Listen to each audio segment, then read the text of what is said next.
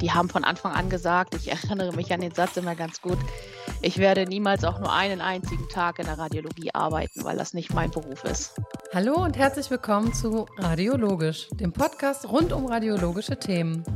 Wir sind Mira und Gloria und laden euch auf eine Audioreise in die spannende Welt der Radiologie ein. Mit einem Mix aus wissenschaftlichen Erkenntnissen, neuesten Entwicklungen und menschlichen Geschichten öffnen wir aktuelle Themen der Radiologie für ein breites Publikum. Ob medizinisches Fachpersonal, Patienten, Angehörige oder allgemein Gesundheitsinteressierte, dieser Podcast bietet für jeden etwas, sodass es am Ende einer Folge heißt Radio Logisch. Gloria, erzähl doch mal, worauf sich unsere Zuhörer in der heutigen Podcast-Folge freuen können. Wir haben uns mit dem spannenden Thema Kontrastmittel in der Magnetresonanztomographie befasst. Dabei sind wir näher auf den Beruf der medizinischen Technologin für Radiologie eingegangen, haben uns über die Kontrastmittelgabe ausgetauscht und zuletzt haben wir sehr skurrile und teilweise auch lustige Fälle aus dem MTR-Alltag erfahren. Dazu haben wir natürlich eine Expertin aus der Branche eingeladen. Wir versprechen euch, es wird spannend und unterhaltsam. Viel Spaß bei unserer ersten Podcast-Folge. Unsere heutige Gesprächspartnerin ist Dorina Petersen. Dorina widmet ihr berufliches Leben der Radiologie. Sie ist seit fast 20 Jahren MTR aus Leidenschaft. Als Dozentin und Referentin vermittelt sie ihr Wissen an andere weiter und als freiberufliche Anwendungsspezialistin unterstützt sie Praxen in ganz Deutschland und der Schweiz. Die Leidenschaft für ihren Beruf wird spätestens dann klar, wenn man weiß, Dorina ist auch Fachbuchautorin. Sie hat ein Buch über MRT-Einstelltechniken und Protokolle geschrieben, welches einen praktischen Leitfaden zur täglichen MRT-Anwendung enthält. Herzlich willkommen, liebe Dorina. Hallo und herzlich willkommen auch an alle Zuhörer. Vielen, vielen Dank an die Firma Metron für die Einladung. Ich freue mich, dass ich Teil dieses Projektes, des Podcasts sein darf und bin schon ganz gespannt, was für Fragen auf mich zukommen und wie wir darüber diskutieren. Ja, sehr gerne. Wir freuen uns auch. Also man hat ja in der Einleitung jetzt schon gemerkt, du bist eine vielbeschäftigte Frau. Deshalb habe ich zu Beginn eine Off-Topic-Frage an dich, nämlich wenn du heute eine Stunde zur freien Verfügung hättest, was würdest du tun? Oh, eine Stunde zur freien Verfügung, da würde ich wahrscheinlich mich irgendwo zurücklehnen und mich ausruhen. äh, ich bin ziemlich viel unterwegs äh, in ganz Deutschland, äh, in der Schweiz und arbeite nebenbei, wenn ich quasi Freizeit habe für unseren Beruf. Hm, wie das am Anfang schon gesagt wurde, das ist meine Leidenschaft. Ich lese sehr viel Literatur, sehr viele fremdsprachige Dissertationen und Facharbeiten und halte mich ständig auf dem Laufenden, eben auch, um die Anwender, die zu meinen Kursen kommen, auf dem Laufenden zu halten und da auch immer aktuell zu sein. Und ich glaube, wenn ich Zeit hätte, äh, am liebsten gehe ich auf die Weide zu meinen drei Pferden mit einer mhm. schönen Tasse warme Tee ja. und ruhe mich aus. Das ist so das, das würde ich toll finden. Schön. Also Kontrastprogramm. Sehr gut. Genau, also in der Vorstellung haben wir ja schon gehört, wie vielseitig und ambitioniert du beruflich unterwegs bist. Jetzt würde uns mal interessieren, wie bist du eigentlich zu deinem Beruf gekommen? War das Berufung oder war das eher Zufall? Oh, das ist eine ganz interessante Frage. Und zwar war das so, ich habe mich eigentlich schon seit der Kindheit mit der Medizin beschäftigt, war da schon immer ganz interessiert daran, habe als Kind viele Arztserien in den Fernsehen gesehen und die auch ganz intensiv verfolgt. Ich habe mir medizinische Bücher in den Bibliotheken ausgeliehen, habe, wenn ich lateinische Begriffe im Fernsehen gehört habe, die aufgeschrieben, habe mir meine eigenen medizinischen Wörterbücher gebastelt, weil wir damals die Bibliothek und die Bücher ja auch wieder zurückgeben mussten mhm. und die Literatur sehr teuer war. Nach der Schule ähm, wollte ich eigentlich Abitur machen. Das war aber zu unserer Zeit damals so, dass das von den Lehrern bestimmt wurde, ob man Abitur macht oder nicht. Und die haben sich dagegen entschieden. Die haben gesagt, Abitur ist nichts für mich, aus welchem Grund auch immer. Und dann habe ich mich direkt nach der Realschule als MTR beworben. Der Grund dafür war, ich war auf einer Berufsorientierungsmesse und dort gab es einen Stand, wo über Rettungssanitäter gesprochen wurde und über die Pflege. Und da war ein ganz kleiner Stand, da hieß es, ähm, ja, da gibt es noch die technischen Berufe, Labor und Röntgen. Und eigentlich wollte ich Rettungssanitäter werden, dafür war ich aber zu jung mit 16. Hm.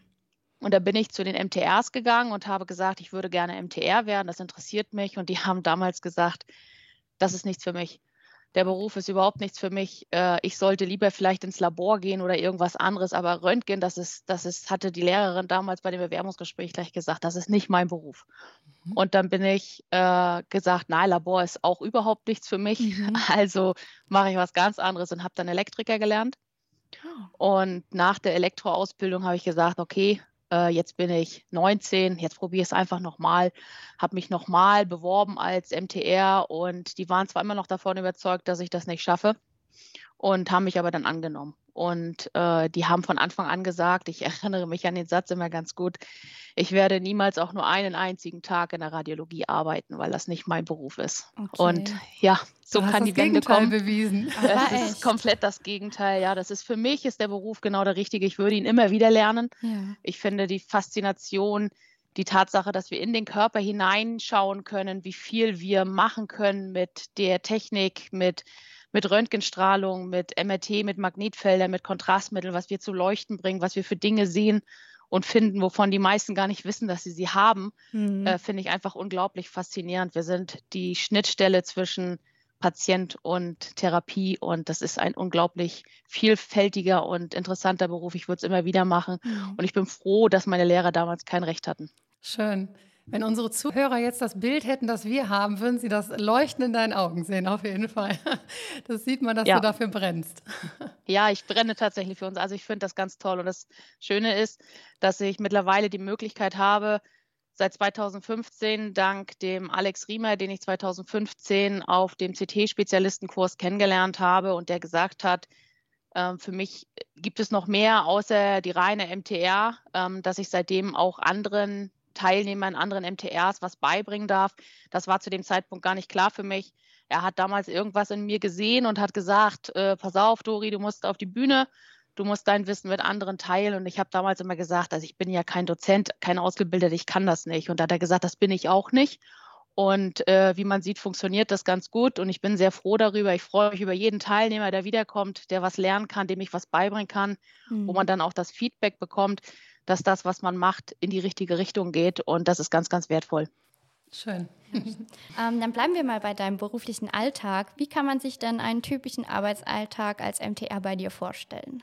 Also ich bin, ähm, was die MTR angeht, äh, ganz viel unterwegs. Also die, wenn ich jetzt aus der Geschichte erzähle, wie ich das vorher im Schichtdienst gemacht habe, so als der Beruf der MTR, dass man eigentlich im Dunkeln im Winter losfährt und im Dunkeln wiederkommt und im Dunkeln arbeitet. Wir MTRs sind die einzigen, die sagen, mach mal das Licht aus, ich kann nichts sehen.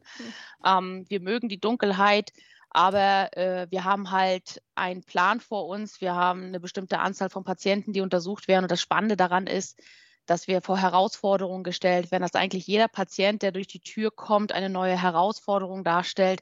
Nichts ist Standard.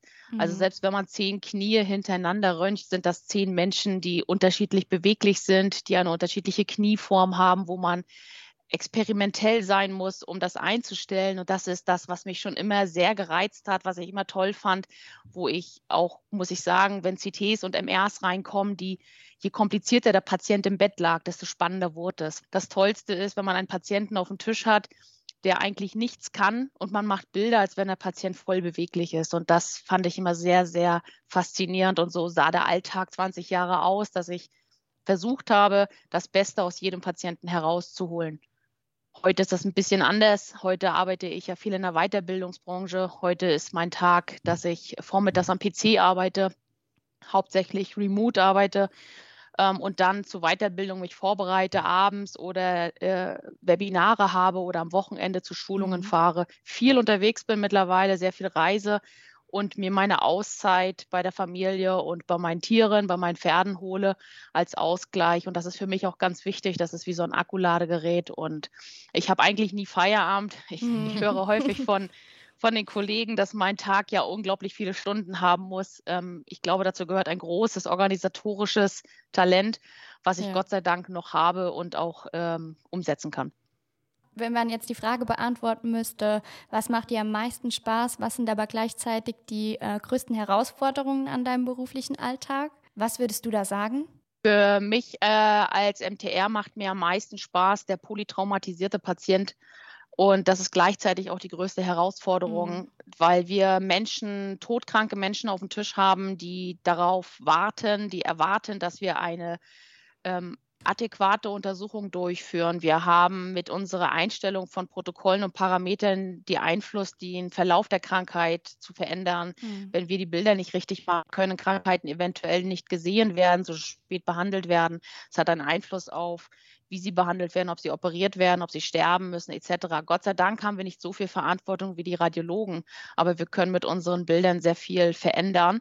Und das ist auch gleichzeitig die größte Herausforderung, die mhm. Konzentration mhm. aufrechtzuerhalten und die, ähm, ich sage jetzt mal, Wichtigkeit einer bestimmten Untersuchung nicht aus den Augen zu verlieren aufgrund von Routine. Mhm. Dass man nicht, wenn man zehn Polytrauma macht, sagt, ach naja, dann kommt halt noch einer. Dass man nie vergisst, dass jeder Patient es wert ist, ähm, gut untersucht zu werden. Du hast gerade schon von den äh, optimalen Bildern gesprochen. Lass uns doch noch ein bisschen näher auf das Thema Kontrastmittel eingehen.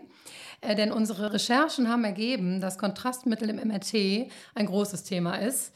Ähm, die Gabe von Kontrastmitteln im MRT führt zu einem optimierten Bildkontrast und kann zu einer verbesserten Diagnostik führen, so wie du es jetzt eben auch schon erklärt hast. Man sieht Dinge, die man vielleicht sonst nicht gesehen hätte. Äh, wie häufig nutzt du denn wirklich Kontrastmittel während der MRT-Aufnahme? Ja, das kommt tatsächlich darauf an, was man untersucht. Es gibt Untersuchungen, MR-Untersuchungen, die durchaus sinnvoll sind, einer Kontrastmittelgabe äh, unterzogen zu werden. Dazu gehören die Mama-CAs äh, oder die, die Mama-MRTs, die durchaus KM benötigen, vor allen Dingen dynamische Untersuchungen, wo man Tumore hat, die aus ähm, organspezifischen eigenem äh, Gewebe wachsen, wie zum Beispiel die hepatozellären Karzinome der Leber oder auch entzündliche Tumore im Hirnbereich, äh, wie die Meningitis oder auch Enzephalitis, Tumore wie die Gliome, Astrozytome, wo man sehen muss, wie ist die Anreicherung, wie ist die Dynamik einer solchen Raumforderung. Da benötigt man Kontrastmittel, das macht auf jeden Fall Sinn. Also ich sage immer, alles, was auf Itis und Ohm endet, hat schon eine Berechtigung, Kontrastmittel zu bekommen. Das ist auf jeden Fall eine schöne Eselsbrücke, die merken wir uns, oder Gloria? Ja, auf jeden Fall. Prinzipiell ist das ja nicht die Entscheidung der MTR, wann der Patient KM benötigt, sondern die Entscheidung des Radiologen. Und ähm, seitdem 2014 die Ablagerung im Gehirn Thema waren, wurde die gesamte Kontrastmittelmanagement in den Kliniken und Praxen schon überdacht. Also ich, mhm. ich merke schon, dass etwas sorgfältiger mit der Entscheidung umgegangen wird, ob KM gegeben wird oder nicht. Aber es wird meines Erachtens noch sehr, sehr viel Kontrastmittel gegeben.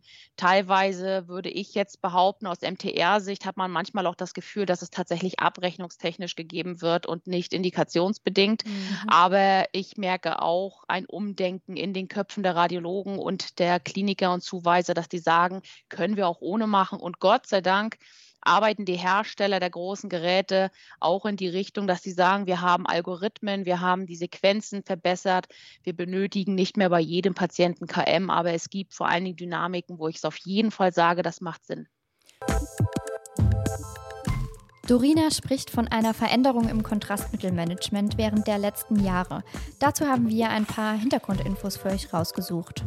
Denn Gadolinium ist ein toxisches Schwermetall. Es kann dem Menschen nur in einem chemischen Komplex gebunden injiziert werden. Man unterscheidet zwischen linearen und makrozyklischen Kontrastmitteln.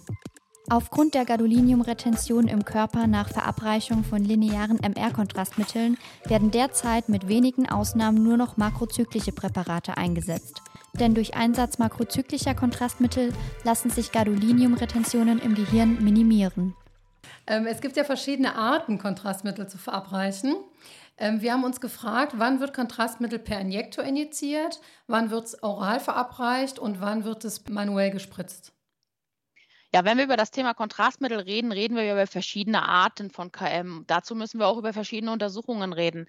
Orales Kontrastmittel macht hauptsächlich Sinn im Magen-Darm-Bereich, also im Bereich von Morbus Crohn, Colitis ulcerosa Diagnostik, im Bereich der MRT-Selling oder auch bei den MRCPs, wenn man orales KM gibt, nicht in Form von Gadolinium, sondern in Form von Bananensmoothies, Heidelbeersaft, Ananassaft, also das, was den Kontrast des Darms entweder verdunkelt oder hervorhebt Wenn wir über IV-Kontrastmittel reden, dann geht es hauptsächlich über das, was über die Vene verabreicht wird, natürlich.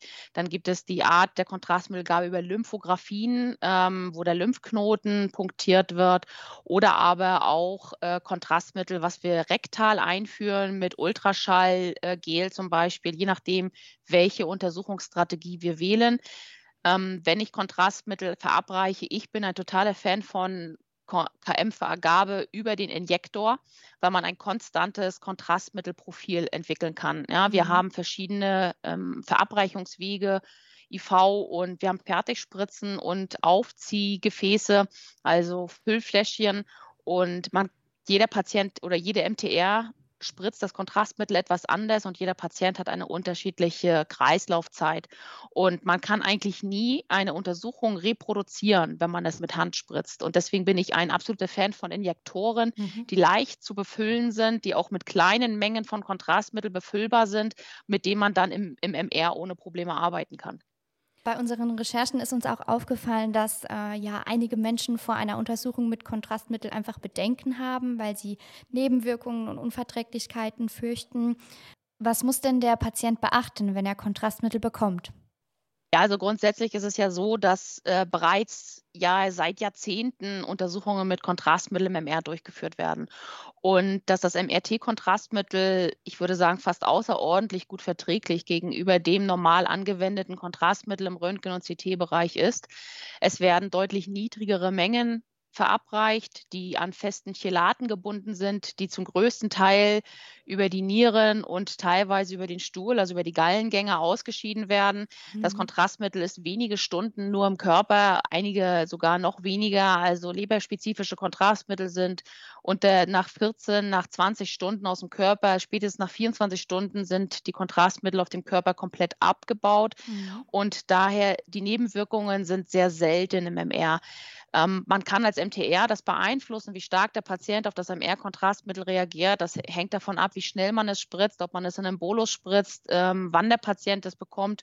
Und eine ganz wichtige Rolle ist, auch, wie wir mit dem Patienten kommunizieren bei der KM-Gabe. Also mhm. Angst muss man vor das MR-Kontrastmittel nicht haben. Auch die Ablagerungen, die 2014 beschrieben wurden, auch da sind Studien zu durchgeführt und es gibt bisher keine Relevanz oder keine nachweisbaren Folgeschäden aufgrund der Ablagerung. Es werden ja auch andere Produkte im Kopf abgelagert oder im Gehirn, wie, wie Kupfer, Mangan, Eisen, alles, was wir per Nahrung zu uns nehmen. Und wir haben auch natürliche Ablagerungen von Gadolinium, auch bei Patienten, die noch nie MR Kontrastmittel haben, weil wir ganz viel Gadolinium auch in der Nahrungsmittel, in den Nahrungsmitteln mhm. oder im, im Wasser finden tatsächlich. Von daher, ähm, solange es da keine festen Studien gibt für Folgen, muss man sich da eigentlich keine Gedanken machen. Ähm, man sollte immer davon ausgehen, dass der Arzt die rechtfertigende Indikation für die KM-Gabe gut abgewegt hat ja. und äh, das braucht und man hat immer einen Benefit und keinen Nachteil. Mhm. Ähm, wie sieht es denn mit dem medizinischen Fachpersonal aus? Also wir haben zu Beginn ja bereits erwähnt, dass du das Buch MRT Einstelltechniken und Protokolle geschrieben hast und darin konkrete Tipps und Tricks weitergibst. Welche, sagen wir mal, drei Tipps für ein optimales Kontrastmittelprotokoll würdest du unseren medizinischen Fachzuhörern spontan mitgeben?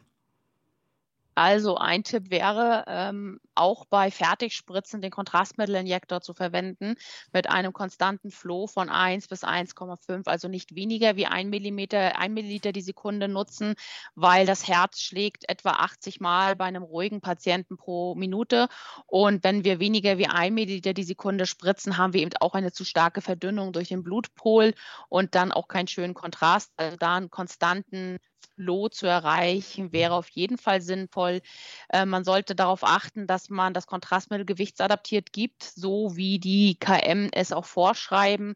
Ähm, da gibt es einen Off-Label-Tipp für die Leberdiagnostik, wenn die Patienten sehr dünn sind und man sehr, sehr kleine Bolus hat, dass man den Bolus verlängert, indem man entweder mit dem Injektor mehr NaCl hinterher spritzt, um den Bolus konstant über eine Zeit von 20 Sekunden auch einlaufen zu lassen. Oder eben, und das ist ein Off-Label-Use, ähm, was auch in der Literatur beschrieben wird, dass man tatsächlich bei sehr dünnen Patienten, die weniger wie 50 Kilo wiegen oder 50 Kilo wiegen, die Kontrastmittelmenge leicht erhöht und mehr mhm. gibt, als das eigentliche Protokoll vorgeschrieben hat, um den Einlaufbolus etwas zu verlängern. Das ist gerade in der Leber Leberdiagnostik sinnvoll, weil wir dann weniger Artefakte in der arteriellen Phase haben. Außerdem sollte man schauen, mit welchem Kontrastmittel arbeitet man, dass man immer vorher weiß, äh, welche Indikation suchen wir eigentlich, was ist der, wie ist der Patient konstituiert.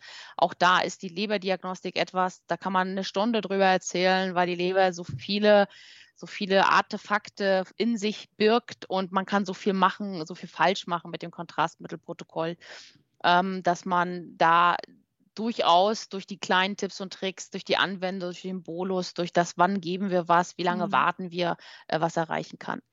Zum Thema, wann warten wir, wäre zum Beispiel ein Tipp für die Multiple Sklerose. Die Multiple Sklerose, die neuen MAC-NIMS-Kriterien, die äh, im Juni 22 aktualisiert wurden, ähm, die machen Sinn, sich einmal anzuschauen. Da hat sich einiges geändert beim Kontrastmittelprotokoll, wann man KM gibt äh, wann nicht. In der Erstdiagnostik ist Kontrastmittel nach wie vor vorgesehen und die Aufnahme, die Post-KM-Aufnahmen sollten mindestens zehn Minuten nach der KM-Applikation durchgeführt werden ähm, und nicht, wir geben KM, fahren die T1 Gradientenecho ähm, direkt im Anschluss oder die Amperage und nehmen den Patienten vom Tisch. Also dass man die Wartezeiten ein, einhält mhm. für die Organe, die wir untersuchen. Da muss man sich ein bisschen belesen.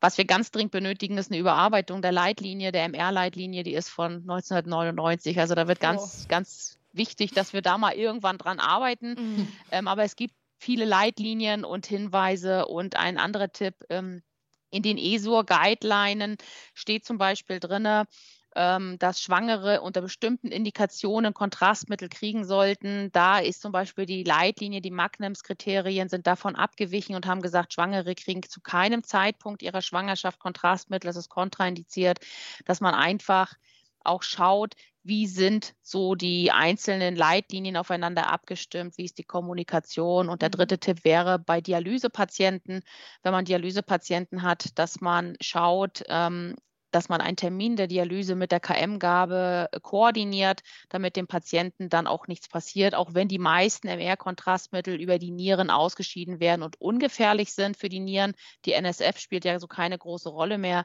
Es ist nach wie vor so, dass im MR empfohlen wird, eine Dialyse zusammen mit dem KM durchzuführen. Ja, also ich nehme auf jeden Fall mit, man sollte sich immer wieder weiterbilden und es gibt immer wieder Neuigkeiten, die man auf dem Schirm haben sollte. Also das klingt auf jeden Fall das nicht so, so ja. als wäre die Richtlinie von 1999. 99, ja genau. Noch, äh, die ist auf aktuell. gar keinen Fall mehr aktuell. Auf, ja, die ist auf keinen Fall mehr aktuell. Ja, das geht schon bei den Sequenzen los. Da stehen drin, dass die 3D-Sequenzen im Hirnbereich ähm, nicht größer oder nicht so etwa zwei Millimeter sein sollen. Und da sind wir bei weitem schon nicht mehr. Also wir haben schon deutlich dünnere und schnellere Sequenzen und äh, die ist ganz, ganz dringend überarbeitungspflichtig. Du hast eben schon erwähnt, was die Injektoren angeht, dass du damit gerne arbeitest etc. Was wir uns gefragt haben, hast du denn auch schon ähm, Berührungspunkte mit den Metron-Injektoren gehabt? Ja, die Metron-Injektoren sind äh, ganz viel im MR, äh, weil sie, weil es Kolbeninjektoren sind und die sich gut aufziehen lassen. Und gerade auch so im Bereich von, von Fertigspritzen äh, ist es halt möglich, mit einem Drei-Wege-Hahn das Kontrastmittel in so einen Kolben recht gut reinzuziehen ähm, und äh, dann auch zu nutzen. Und äh, in der Herzdiagnostik gibt es den neuen Accutron MR ähm, der zum Beispiel auch ein zusätzliches Medikament injizieren kann. Das heißt, man braucht nicht mehr einen externen Perfusor, sondern man kann das Medikament über den Injektor injizieren, was für die Herzdiagnostik sehr, sehr sinnvoll ist, weil jedes zusätzliche elektronische Teil natürlich eine zusätzliche Leitung ist, eine Stolperquelle, eine Unfallquelle und eben auch eine, eine technische Störung, eine Stromquelle liefert, die eventuell die Bilder nicht so schön macht. Ähm, da macht das Sinn, darüber nachzudenken, wenn man viele Herzen macht, sich auch in dem Bereich was zu suchen, wo man zusätzlich zusätzlich auch ähm, Kontrastmittel und Medikamente applizieren kann. Der von Dorina erwähnte Kontrastmittelinjektor ist der Accutron MR3. Mit seiner integrierten Infusionspumpe ermöglicht er die Verabreichung von Flüssigkeiten während komplexer Eingriffe. Dazu gehören herzstimulierende Medikamente für kardiale Stresstests oder Arzneimittel zur Schmerzkontrolle. Neben diesem Injektor bietet Metron einen Doppelkolbeninjektor, den Accutron MR, an. Er wurde zur Injektion von Kontrastmittel und Kochsalzlösung in der Magnetresonanztomographie entwickelt. Der Kontrastmittelinjektor ist kompatibel für Anlagen bis zu 7 Tesla. Wenn wir jetzt von einem Doppelkolbeninjektor sprechen, den Vorteil auch mit NaCl nachzuspritzen bzw. zu verdünnen, hattest du eben schon einmal erwähnt. Könntest du da noch mal kurz drauf eingehen, wo du die klaren Vorteile siehst? Ja, grundsätzlich ist das Nachspritzen von Kontrastmittel auf jeden Fall sinnvoll. Man muss sich vorstellen, man spritzt über die rechte Kubitalvene. Sieben Milliliter sind nicht viel. Ähm, das heißt, wenn wir nichts hinterher spritzen, müssen diese sieben, sieben Milliliter werden venös ins Herz gepumpt, gehen dafür über die Aorta und sind dann im First-Pass-Modus quasi zum Beispiel in der Leber. Wenn man NaCl hinterher spritzt, schiebt man diesen Bolus einfach etwas nach vorne, hat ihn etwas komprimierter und damit auch eine bessere Dynamik und Kontrastmittelauflösung. Ich würde nicht unbedingt eine Verdünnung des Kontrastmittels empfehlen, sondern eher so das Nachinjizieren. Äh, verdünnen kann man das Gadolinium äh, unter Umständen bei Untersuchungen, wenn man jetzt äh, in den Lymphknoten geht. Ähm, da wird das Gadolinium verdünnt, weil es nicht pur in den Lymphknoten in der Leiste oder in die Achselhöhle gespritzt wird. Gerade im Bereich der plastischen Chirurgie, wenn man, wenn man Mama-Aufbau machen möchte oder den Ursprung von Lymphödemen herstellen möchte, dann ist das ja in die Lymphographie noch eine sehr gute Untersuchungstechnik da macht das schon Sinn, etwas zu verdünnen, aber da gibt es spezielle Protokolle für. Ansonsten spritzt man es eigentlich pur. Man sollte nur einen konstanten Fluss erreichen und das Kontrastmittel sollte das Herz auch erreichen und nicht, dass man halt nicht genau einschätzen kann, wie lange ist es da und beim nächsten ist es schneller.